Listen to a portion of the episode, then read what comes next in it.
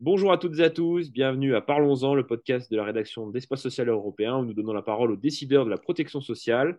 Cette semaine, pour m'accompagner, j'ai le plaisir d'accueillir Dominique Libaud. Bonjour Dominique. Bonjour Alexandre. Dominique, pour ceux qui ne vous connaissent pas, mais je ne sais pas s'il y en a encore qui ne vous connaissent pas, vous êtes président du Haut Conseil de la, du financement de la protection sociale, directeur de l'EN3S et également euh, auteur et co-auteur d'un certain nombre de rapports qui font référence à la fois évidemment dans les questions qui, de l'actualité, notamment sur le, grand âge. Donc on va un peu en parler de tout ça parce que votre périmètre est un petit peu interpellé en ce moment. Vous avez deux missions, ce n'est pas une mais deux missions en cours. Euh, une qui porte sur des modalités de, conceptualisation des modes de financement du système de protection sociale à la sortie de cette crise. Si on espère, ça terminera un de ces jours. Et le deuxième, c'est un rapport qui vous a été demandé par Brigitte Bourguignon, si je ne dis pas de bêtises, pour réfléchir un petit peu au mode de fonctionnement euh, des prises en charge des personnes atteintes de perte d'autonomie en termes d'information, de parcours et du rôle des acteurs qui sont intégrés dans cette chaîne. Si je ne dis pas de bêtises, on va commencer dans euh, l'ordre chronologique. Il y a une lettre de mission qui est partie du bureau de Jean Castex début décembre, qui demandait donc au, au Conseil et donc à vous de réfléchir aux modalités de conceptualisation du modèle de financement de la protection sociale post-crise c'est bien cela. Oui, enfin, ou plus simplement, presque, euh, l'idée, c'est dans, dans l'aide de mission, c'est euh, euh, réfléchir au retour à l'équilibre des comptes sociaux. c'est aussi simple que ça. C'est quand même une aide de mission qui demande de réfléchir, donc qui essaie de remettre dans, non pas dans l'actualité immédiate, en tout cas dans la réflexion, le sujet de, des, comptes sociaux. Et, et, je rappelle évidemment que c'est aussi une mission qui est parallèle dans à une mission qui a été confiée à Jean Arthuis euh, sur l'ensemble des finances publiques. Donc, retour à l'équilibre. Alors, évidemment, euh, je pense que personne n'est dupe. Évidemment, les, équilibres ont été euh, bousculés par les, conséquences directes et indirectes de la crise économique sur notre modèle français. la, la, question qui vous est posée, c'est de réfléchir à quel horizon? Est-ce qu'on est sur un équilibre, c'est-à-dire au-delà de 2030, qui pouvait être, euh, euh, ou alors on est sur un essayer d'être rapidement d'avoir un remède un petit peu drastique euh, qui peut être applicable, par exemple, sur un prochain mandat présidentiel?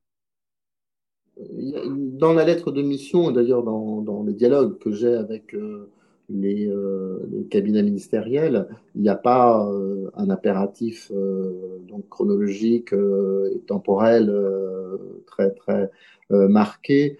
Euh, bon, et, une des raisons, euh, donc, euh, vous l'avez d'ailleurs implicitement mentionné dans la présentation, c'est on, sait, on est toujours dans la crise sanitaire et donc dans, y compris dans les sujets de crise économique liés à cette crise sanitaire.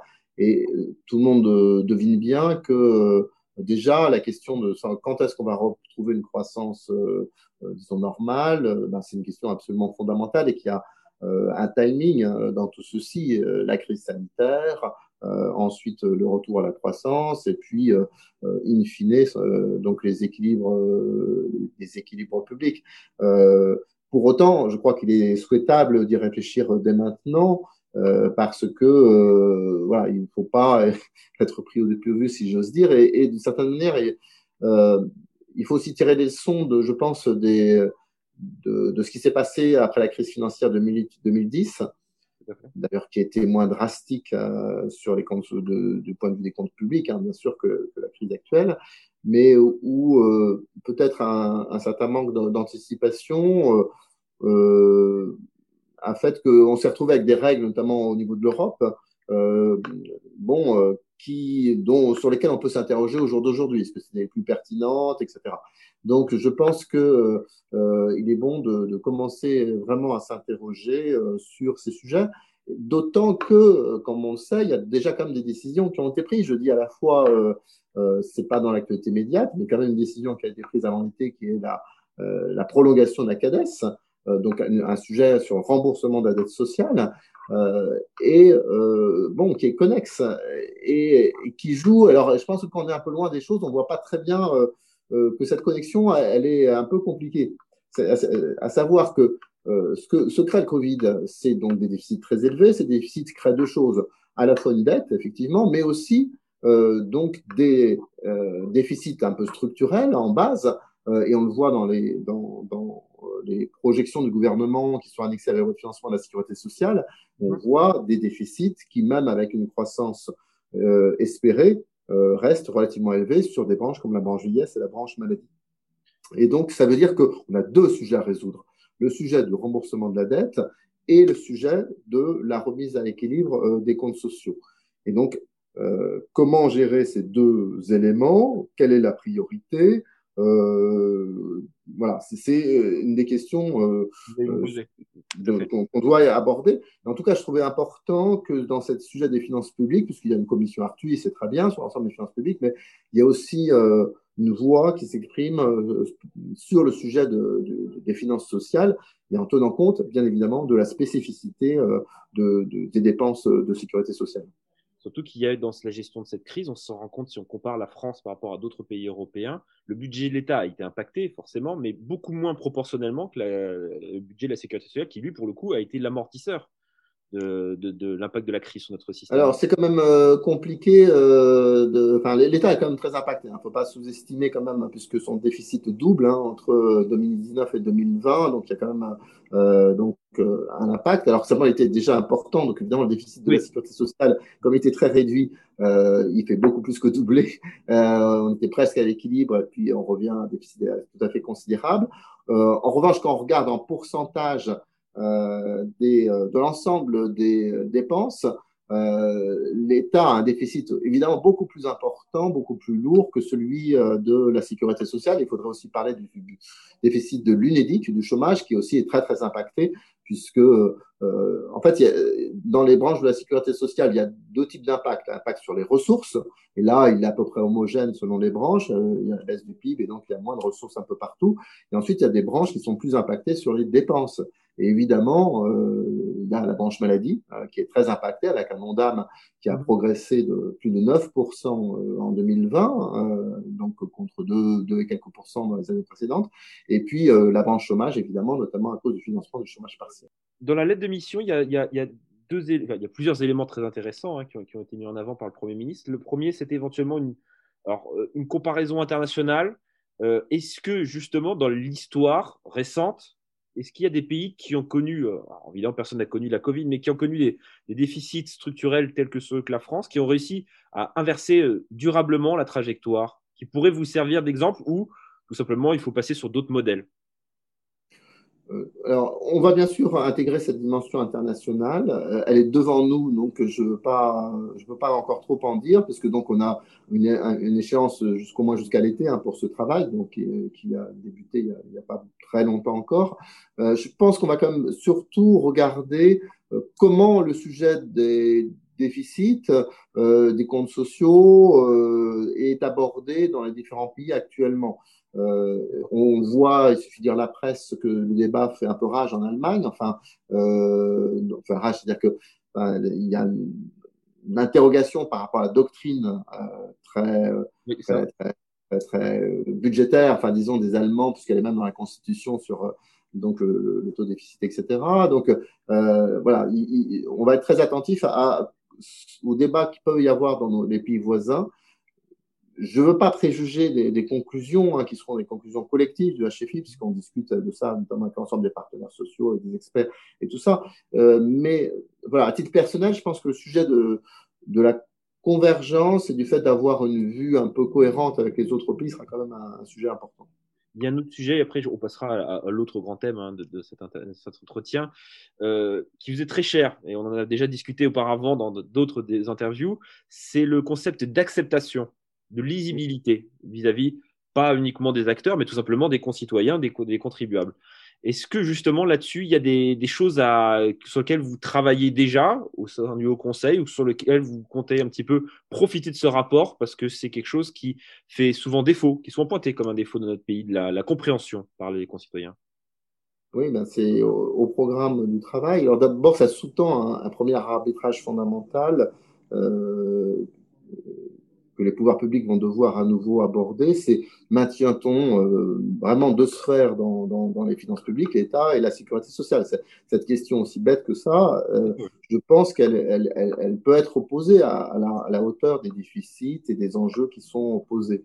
Et euh, un des arguments, là aussi, sans, un des arguments, sans, sans pouvoir tout trancher encore, un des arguments pour effectivement un maintien de, sphère euh, loi de financement de la sécurité sociale, etc., c'est ce qu'on appelle les recettes affectées. C'est le fait qu'on a des ressources qui, a priori, euh, on sait pourquoi elles vont. Euh, donc, bon, moi, je considère plutôt que ça va dans le sens de la lisibilité, de la compréhension. Mais cette compréhension, elle est quand même atténuée par plein de phénomènes qu'on n'a pas le temps de développer ici, mais qui rendent plus complexes et de toute évidence aujourd'hui, la lecture de ces comptes sociaux, de, de, de, de la compréhension de où va le prélèvement social que je paye qu'il y a 20 ou 30 ans. Donc, euh, je pense qu'on va essayer de revenir euh, sur ce sujet euh, parce que oui, la question de l'acceptation du prélèvement social, je dirais plus largement d'ailleurs de, l'ensemble des prélèvements, bah c'est on sait tous, hein, c'est un élément fondateur de, de, de, de notre collectivité, de l'acceptation du collectif justement euh, par rapport à l'individuel. Euh, alors, bien sûr, il y a une discussion totalement légitime sur le taux hein, de ces prélèvements, euh, c'est totalement normal, mais euh, il est aussi euh, vraiment important de voir en quoi, en quoi effectivement, et pourquoi effectivement ils peuvent être mieux perçus, et notamment dans ce sujet de, des dépenses sociales. et moi, j'ai évidemment aussi beaucoup en tête le sujet du vieillissement de la population française. Quoi. derrière tout ceci, c'est pour moi aussi un des sujets un peu qui parcourt ma vie professionnelle, c'est euh, comment préparer la France à ce vieillissement euh, et euh, ce qui est vraiment un défi extrêmement important avec ces ratios entre actifs et inactifs qui bougent, avec le sujet de la vie, de, la retraite, de la maladie, mais aussi donc des personnes âgées. Vous avez fait allusion, j'ai travaillé là-dessus. et voilà. Et à l'aune de la crise Covid, à l'aune de nos déficits, comment finalement aussi repenser, faire accepter les arbitrages qui vont être nécessaires euh, pour faire face au vieillissement et tout en gardant évidemment le dynamisme aussi de, de l'économie et de la croissance qui est nécessaire à, cette politique euh, de redistribution. On voit que Dominique, il est habitué aux médias, il fait des transitions. voilà, parfaitement fluide. en fait, euh, mon ambition, Alexandre, c'est de prendre votre place un de ces jours. donc voilà, je me prépare. Ah alors, euh, je sais pas si Espace Européen embauche, enfin, je, je, je, on en reparlera. En tout cas, ce sera si vous faites des tribunes, il n'y a pas de problème. Dominique, euh, bah justement, il y a une autre mission parce que je pense que l'exécutif se disait que vous vous ennuyez peut-être un petit peu en ce moment, je ne sais pas, je ne pense pas, mais bon, on vous a confié une autre mission. Alors, justement, l'idée, c'est un peu de nous préciser sa place parce qu'il y a eu votre grand rapport il y a maintenant bientôt deux ans. Euh, qui avait été présenté, qui avait été accueilli euh, globalement très positivement par les acteurs. Ensuite, nous avons eu la, le rapport de Myriam El sur plutôt le, la filière recrutement et emploi dans le grand âge. On a eu le rapport Vacher il y a moins d'un an. Et maintenant, vous recommande un rapport, alors qu'en parallèle, évidemment, ça a été euh, communiqué, qu'on a décalé au moins d'un an, a priori, la, la, grande loi autonomie. Alors, quel est le contour de ce nouveau rapport qu'on vous demande de, de rédiger? Alors, c'est pas tellement un rapport hein, qu'on me demande, c'est, euh, c'est, euh, on me charge d'une mission.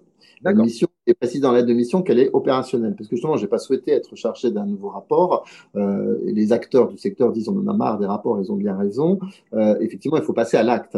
Euh, donc maintenant, euh, d'ailleurs, mon, mon, rapport grand âge, le sous-titre, euh, c'était le, le, donc le temps d'agir. Donc parce que je pense effectivement qu'il est plus que temps d'agir. En fait, dans, dans, dans, mon rapport grand âge, effectivement, je disais donc il faut absolument agir rapidement. Euh, sans doute, euh, et c'était l'intention du gouvernement d'ailleurs, de travers une vision, ce que j'appelle une vision systémique générale, euh, pour prendre en compte tous les aspects du grand âge, parce que je pense que c'est la bonne façon de le faire, d'où cette idée d'une loi grand âge.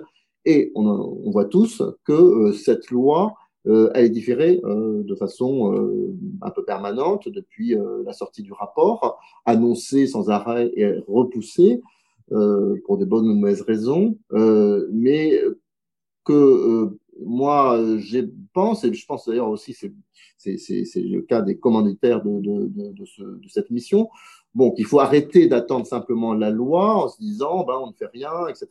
Et donc, il y a bien sûr des choses à faire euh, même s'il n'y a pas de loi.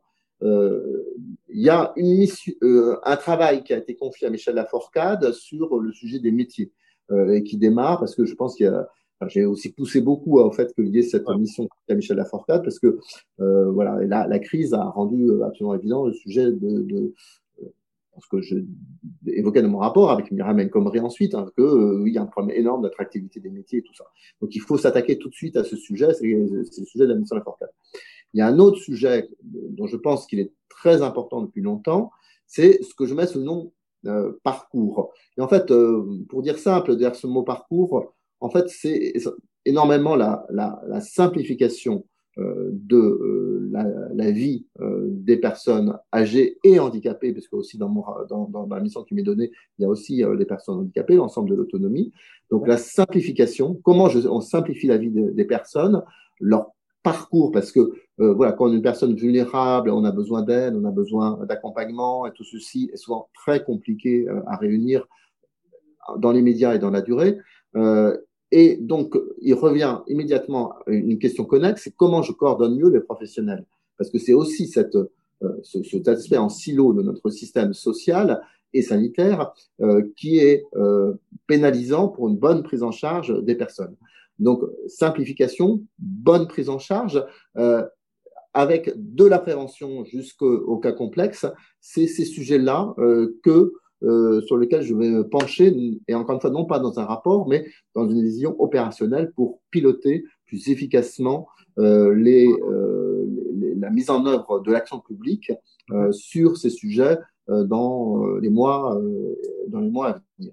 Avec donc deux portes d'entrée, quel guichet unique et comment aller plus vers la simplification vue de l'usager et quelle meilleure coordination des professionnels justement sur ce point de guichet unique. Euh, est-ce que, alors vous me direz, évidemment, c'est une toute jeune caisse nationale, la CNSA, euh, au travers euh, de son maillage, au travers de ses partenariats, peut-être être le point de référence tel qu'il a été conceptualisé dans le rapport Vacher, il faut penser peut-être plus large, plus transverse. Je pense notamment aux maisons France Service, qui ont nature à être déployées sur le territoire par milliers dans, dans, dans les mois à venir et les années encore à venir.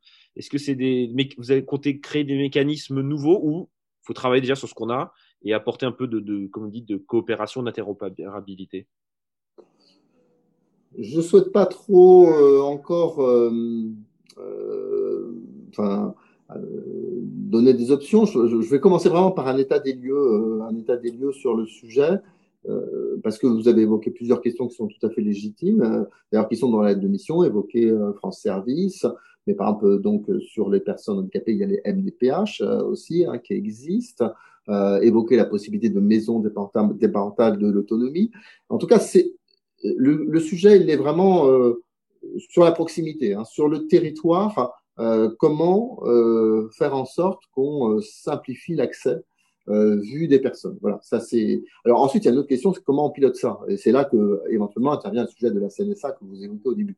Euh, donc effectivement, euh, on peut imaginer que demain, peut-être la CNSA soit plus en pilotage d'un réseau de guichets euh, donc euh, de l'autonomie euh, sur le terrain. Pourquoi pas? Mais je voilà, je suis encore en phase de regarder tout ceci avec donc une entrée personne âgée, une entrée personne handicapée de, travailler sur les points communs entre ces, ces, deux sujets, mais aussi peut-être sur euh, les approches un peu différentes, hein, parce qu'il y a des points communs entre les deux entre les, les, problèmes pour les deux populations, mais sans doute aussi euh, un certain nombre de différences.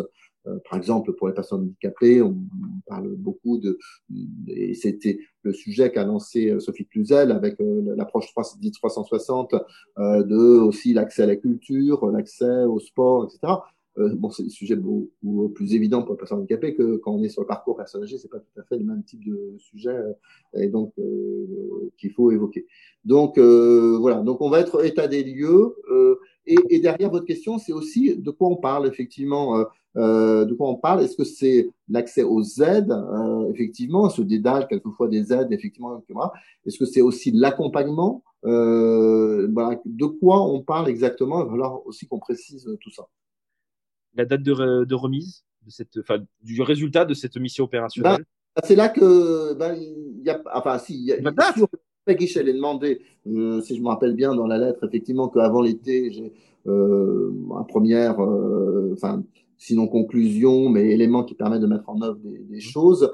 Euh, mais euh, voilà, c'est pareil, il n'y a, pas trop de, euh, il n'y a pas de limite temporelle et notamment sur aussi l'aspect coordination.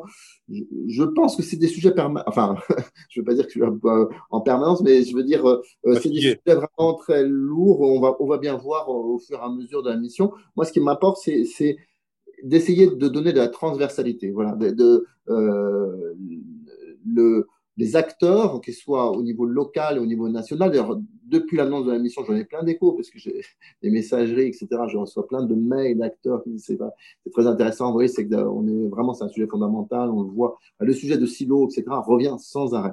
Donc euh, voilà, comment mettre de la transversalité et comment enclencher des dynamiques territoriales? Voilà, pour moi, ça, c'est un sujet fondamental parce que je ne crois pas que les solutions elles soient forcément euh, homogènes sur l'ensemble des territoires. En revanche, ce qui est important, c'est que partout, sur tous les territoires, les acteurs travaillent mieux ensemble. Voilà. Euh, et comment euh, faire ça C'est ça un peu le, le sujet, c'est comment je vais demain pouvoir enclencher de, de, des dynamiques territoriales sur l'ensemble des territoires en faveur des personnes euh, donc euh, en perte d'autonomie. Merci beaucoup, Dominique. Vous avez été très complet. On aurait pu en parler encore des heures. C'est des sujets qui nous passionnent. Et c'est vrai qu'il y a une vraie attente globale des acteurs, des usagers, qu'on avance et qu'on avance vite, mais surtout qu'on avance bien et clairement sur ces sujets-là. Mais on, aura l'occasion d'en reparler euh, dans l'espace social européen, dans des colloques, quand on pourra refaire des colloques ou autres. Ce sera avec grand plaisir. En tout cas, merci beaucoup de nous avoir accordé un peu de votre temps.